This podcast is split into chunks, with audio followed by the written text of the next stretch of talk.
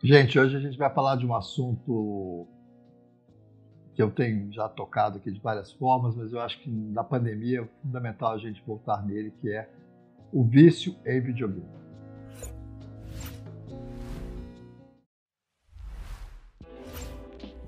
O vício em videogame é uma questão que já vem sendo descrita né, para nós psiquiatras desde o Infelizmente, desde o final do século passado, a gente vem começando a perceber isso, e agora, com essa avalanche de problemas emocionais causados pelo videogame, principalmente na pandemia, a gente começa a ficar mais é, atento a isso. As famílias já têm percebido, né? as próprias pessoas que jogam também têm começado a perceber. O problema delas é que nós vamos chegar lá. O que, que a gente está discutindo aqui hoje? Sobre o vício em videogame. Existem dois tipos de videogame, que eu falei nos vídeos anteriores. É, existe o videogame que é onde você joga sozinho e que a proposta desse videogame é que você quer superar as metas alcançadas e com isso você vai ter recompensa. Da mesma forma que eu já expliquei, né, assim, esse é o mecanismo do vício em cocaína, onde você sempre espera que a próxima cocaína seja melhor do que aquela que você usou, e com isso você vai buscando mais cocaína, e uma hora você está usando muito mais do que você, né, que você imaginava que usaria, certo? O game é a mesma coisa. Você vai buscando cada vez novas etapas, novo game. Né? A máquina de videogames é gigantesca, é uma indústria milionária, trilionária, e essa indústria busca sempre esse público, porque esse público é que vai trazer mais dinheiro, certo? Então, por ano tem milhões, é, milhares, não, acho que centenas, milhares de lançamentos de videogames. Alguns vão ficar, outros não. Como tem empresas de marketing gigantesca por trás, um videogame antes de sair já sai um, um crave de videogame, não é, mas na verdade é uma busca, né? Se, as, como a gente estuda videogame na bolsa de valores também, a gente percebe que o pré-marketing geralmente lança as ações dos, das empresas de videogame vários pontos acima até do que elas vão ficar depois que o videogame é lançado. Aliás, um bom sinal para mim né, de que o videogame é ruim é que ele lançou alto e depois caiu vários pontos na bolsa da Nasdaq. Isso é um bom sinal. Eu fico super feliz que eles perderam dinheiro lá e vai ter menos gente viciada. Mas existem games que passam por isso e vão viciar bilhões de pessoas no mundo. Essa é a grande questão. Né? Assim, aparentemente elas não pagam, não pagam, mas alguém gasta muito dinheiro e traz esses rendimentos. Então, por exemplo, existem videogames que propõem que aquela criancinha vai jogar no seu celular e que ela não vai pagar nada, mas aí a criança começa a pôr dinheiro, começa a colocar outras coisas para vencer novas etapas. Então, os videogames individuais são assim. O outro tipo de videogame muito importante, principalmente agora na pandemia, entre os adolescentes, é o videogame em grupo. Né? Onde as pessoas jogam num grupo de amigos, entre aspas, que são amigos virtuais, nem sempre elas se conhecem, e esse grupo está sempre se encontrando, julgando, eles fazem partidas entre si, e juntos eles imaginam que vão ser milionários, porque a equipe deles vai ser muito melhor do que as outras, e aí entra não só a compulsão de uma pessoa, mas entra do grupo todo. E quando entra o grupo, o que, que acontece? Para um adolescente, perder esse grupo que ele vive nele, principalmente com a pandemia, é a pior coisa do mundo. Então ele faz qualquer coisa para continuar nesse grupo. Ele vai jogar mais tempo, ele vai tentar se aprimorar, ele vai tentar estar tá sempre disponível para aqueles amigos para fazer o que eles querem, vai usar o mesmo vocabulário dos amigos, mesmo que não seja o que ele usa corriqueiramente.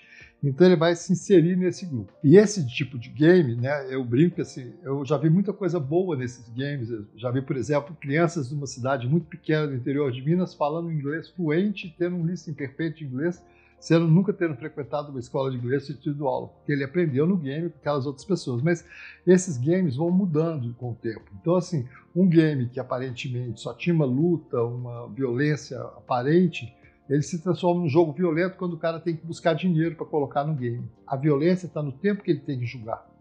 A violência está de várias formas, muito menos naquele gráfico que a mãe assusta quando assiste, mas a violência está por trás da estratégia de marketing da empresa que ganha dinheiro com videogame, certo?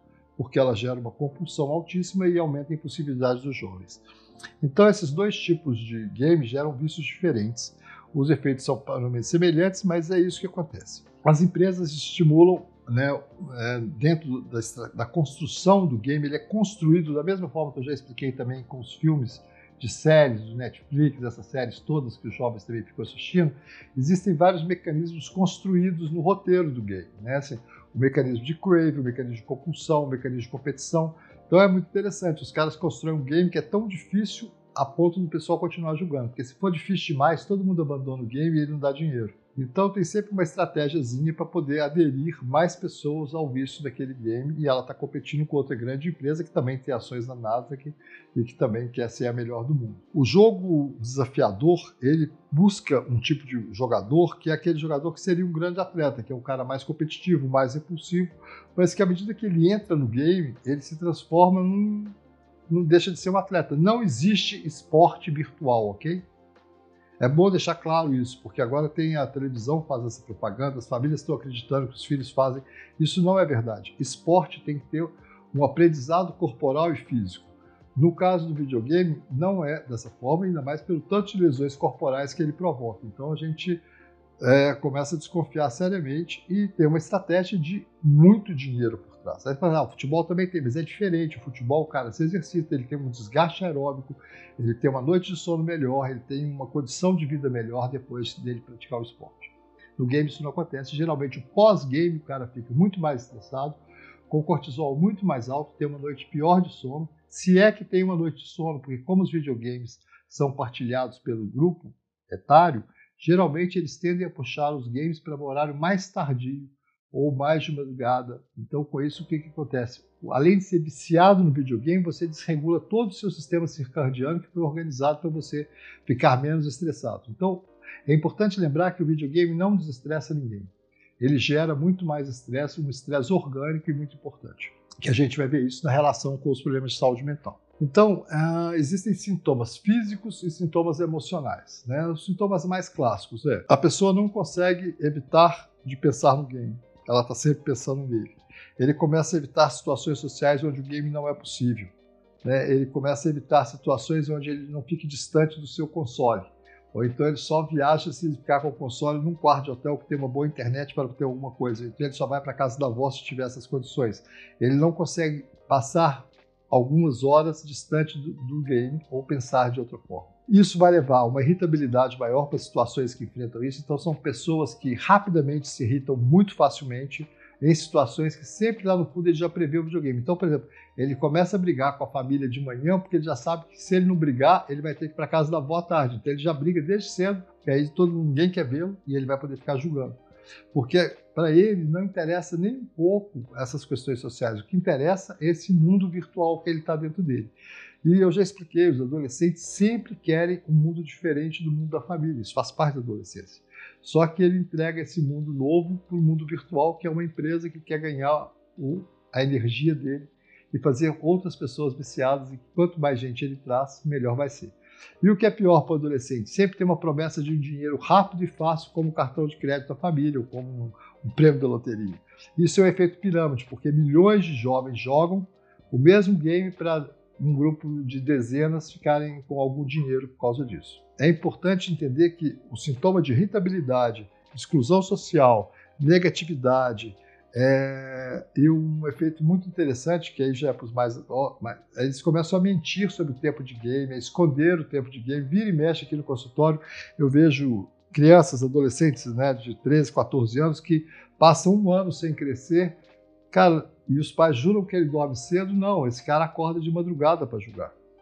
E os pais não percebem isso, porque eles estão dormindo e ele está lá jogando com seus amigos, entendeu? Então, assim, é um vício importante que pega crianças de 8 a 30 anos, tá certo? Esse grupo todo está dentro dessa história do vício em videogame. Existem outros games, eu não vou discutir isso agora. O que eu quero falar é que o tempo gasto dessa pessoa em isolamento social é muito grande por mais que ela não entenda isso como isolamento social. É isso que é importante para quem estiver ajudando. Não adianta discutir com ele que ele está isolado, porque ele tem certeza que ele não está isolado, ele está num outro mundo.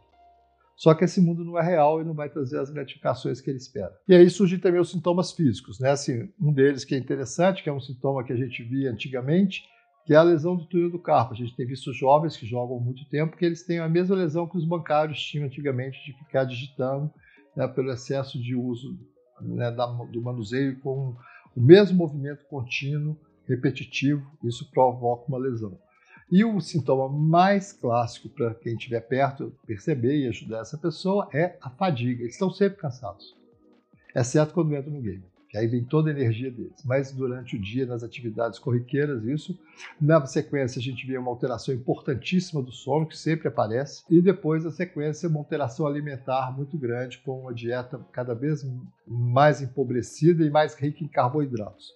Que é um, onde a gente começa a ter as lesões que futuramente aquele jovem vai ter ao longo da vida, que é hipertensão, diabetes, é, obesidade e uma série de outras questões por esse desgaste orgânico por mais que na hora que ele esteja indo julgar, ele tenha certeza que ele vai estar aliviando todas as tensões que a mãe dele, na cabeça dele, estava causando, ou que a escola terrível dele estava causando, porque ele achou que no videogame tinha uma saída.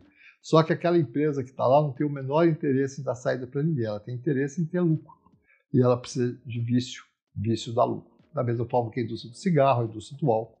Eu acho que de uma forma muito mais perigosa, porque ninguém regula ela de forma alguma e ela tem se expandido cada vez mais e com a ideia de que ela está ajudando os jovens a ter um esporte virtual. Isso não é esporte, isso não é empresa.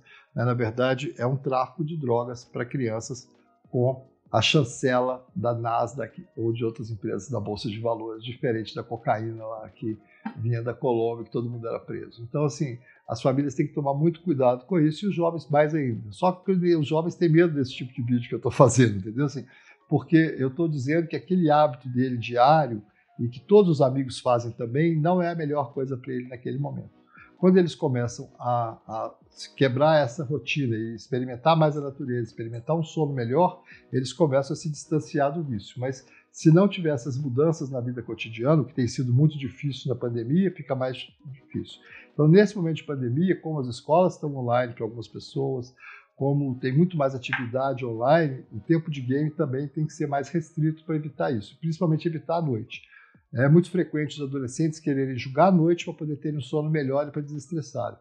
E é a hora que o grupo de adolescentes está todo mundo acordado, e na verdade isso é tóxico para todo esse grupo, e esse grupo acaba sendo um grupo tóxico.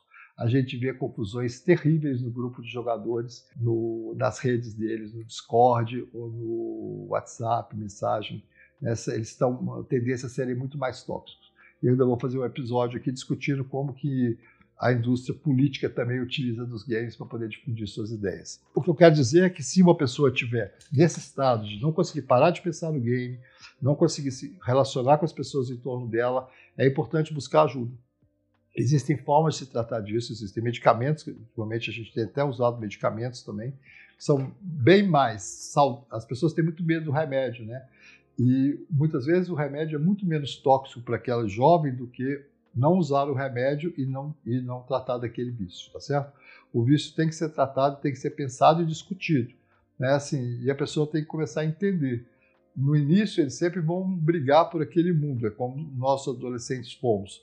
A gente sempre briga pelo nosso mundo novo mas esse mundo novo não pode ter uma empresa por trás. A gente tem que buscar coisas onde seja nosso e não que a gente fique dependente de uma empresa para fazer situações óbvias. Eu já falei no vídeo sobre pornô, né, que muitos jovens hoje eles delegaram à rede digital o seu estímulo sexual. Então eles são viciados em pornô e não conseguem ter né, nem relações sexuais, nem masturbação sem auxílio daquele mundo digital e é onde está rolando algum dinheiro com toda certeza e alguém está pagando por aquilo e alguém está sofrendo também por aquilo.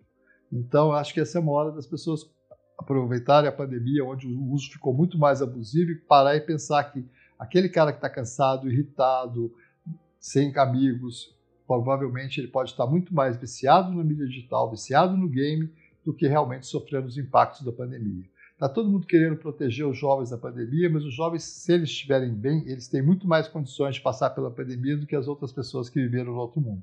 Eles estão construindo o mundo deles.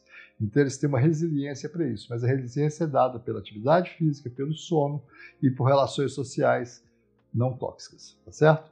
Então vamos tentar nos cuidar e tomar muito cuidado com o próximo lançamento da empresa de games favorita que você tem.